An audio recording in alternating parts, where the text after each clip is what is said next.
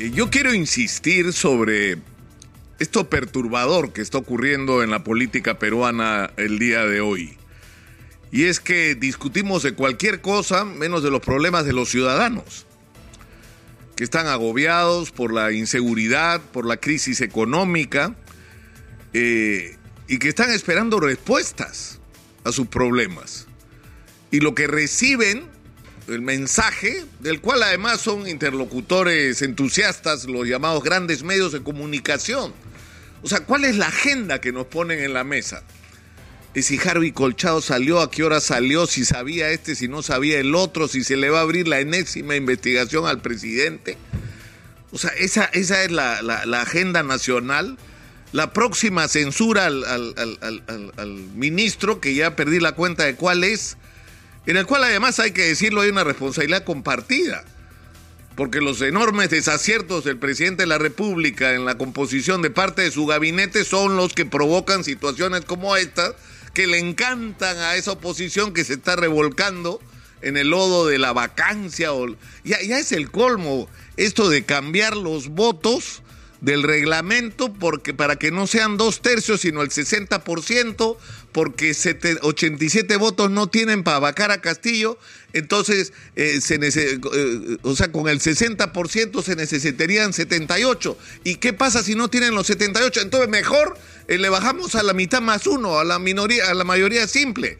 O sea no podemos estar en esa discusión. En un contexto además en el que ya empezó a aparecer esto que ya parece broma mejor que se quede Castillo. Gente que hasta hace dos semanas estaba delirando porque ya mejor que se quede, ¿sabe por qué? Porque de repente si se adelantan las elecciones, ¿qué va a pasar?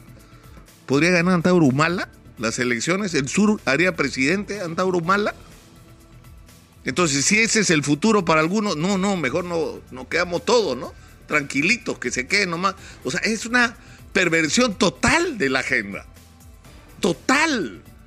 Es decir, hay que producir cambios en la política nacional, en las reglas de juego. No podemos seguir con estos partidos que no nos representan, con reglas de juego mal hechas, donde el presidente puede ser un ladrón en el caso que lo sea, y como aparentemente lo han sido todos los que han gobernado en las últimas décadas, y no lo podemos tocar, porque la constitución lo protege. ¿No? El presidente puede ser un delincuente que se está robando el, el dinero público y según la constitución no lo pueden sacar. No puede ser, hay que hacer cambios, pero hay que hacer cambios sobre todo en, lo que son los partidos políticos en el Perú, que se han pervertido, insisto. Son organizaciones que, como se ha dicho hasta el cansancio, ya no están guiadas por ideologías ni movidas por el romanticismo de transformar el país y de comprometerse a construir un país distinto con el que se sueña. No, señor. Son agrupaciones donde se junta gente a ver cómo llega a la alcaldía, a la región o al gobierno central para robar todo lo que puedan mientras dure su permanencia en el gobierno. En eso se han convertido los partidos políticos. Y nada más, se paga por las candidaturas en el Perú. Es un negocio hacer política y un negocio sucio además. Pero por el otro lado, insisto, hay una agenda urgente o sea, el ministro de Economía hay que hablar, habla sobre la activación, que la, gente gaste. Ya, pero ¿cómo va, a mejorar la situación económica si no mejora la inversión, como acaba de señalar Guido Penano? Si los proyectos mineros siguen parados, porque lo que estamos disfrutando hoy, si tenemos caja, es por los proyectos que ya están en marcha. Pero en términos reales, la minería está parada por segundo año. Y hay más de 50 mil millones de dólares en inversiones esperando ¿Y qué cosa es lo que esperan? Señales positivas de la política, de que en este país se puede confiar.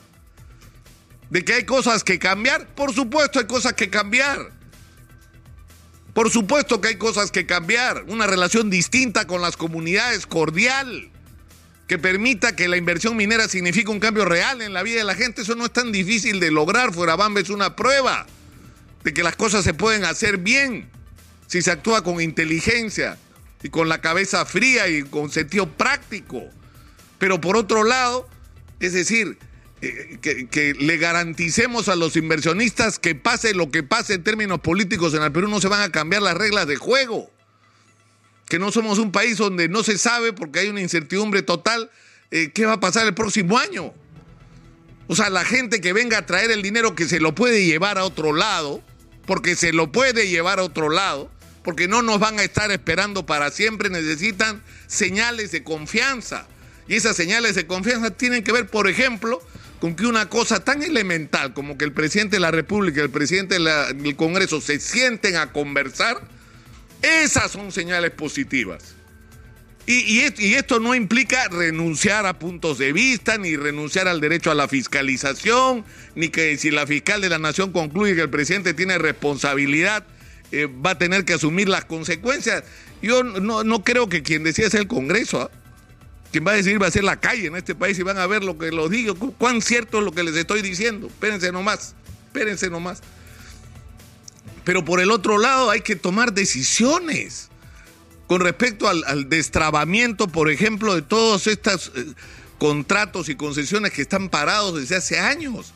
Y lo más grave está ocurriendo en la agricultura de, agroexport, en la agroexportación, porque no pueden seguir los proyectos de irrigación parados y hay que buscar soluciones que implican una concertación, como se ha planteado en el caso de Chavimochi, que entre el Ejecutivo, el Congreso los gobiernos y los gobiernos regionales buscar soluciones inteligentes y prácticas que permitan que mientras se resuelven los conflictos, los procesos de desarrollo de estas obras no estén parados. Es decir, hay muchas cosas que hay que hacer y hay que hacerlas ya. Y que deberían ser la agenda, pero no tenemos tiempo, pues.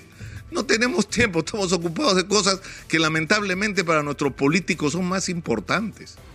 Por eso yo me, me convenzo cada día de que lo que necesita el Perú y esto es un asunto muy serio, es una nueva clase dirigente.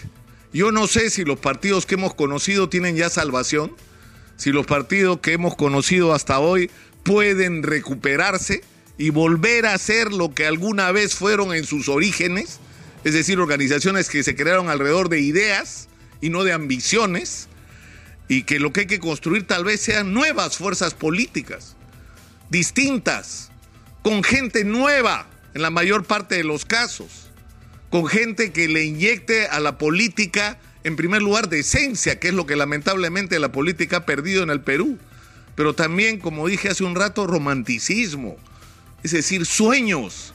O sea, podemos ser un país extraordinario si nos ponemos a hacer lo que hay que hacer, que eso sea lo que nos mueva, no el pensamiento de cuánta plata puedo ganar si llego a ser alcalde, gobernador, ministro o, o funcionario del gobierno. Porque eso es lo que está moviendo a quienes se meten hoy en la política. Hay que barrer a toda esa gente de la política, pero depende de nosotros, ¿ah? de lo que cada uno decida hacer desde donde está. Y lo que yo estoy tratando de hacer desde acá, a veces incomprendidamente, eh, es crear el espacio, pues, para que esta discusión por lo menos se dé.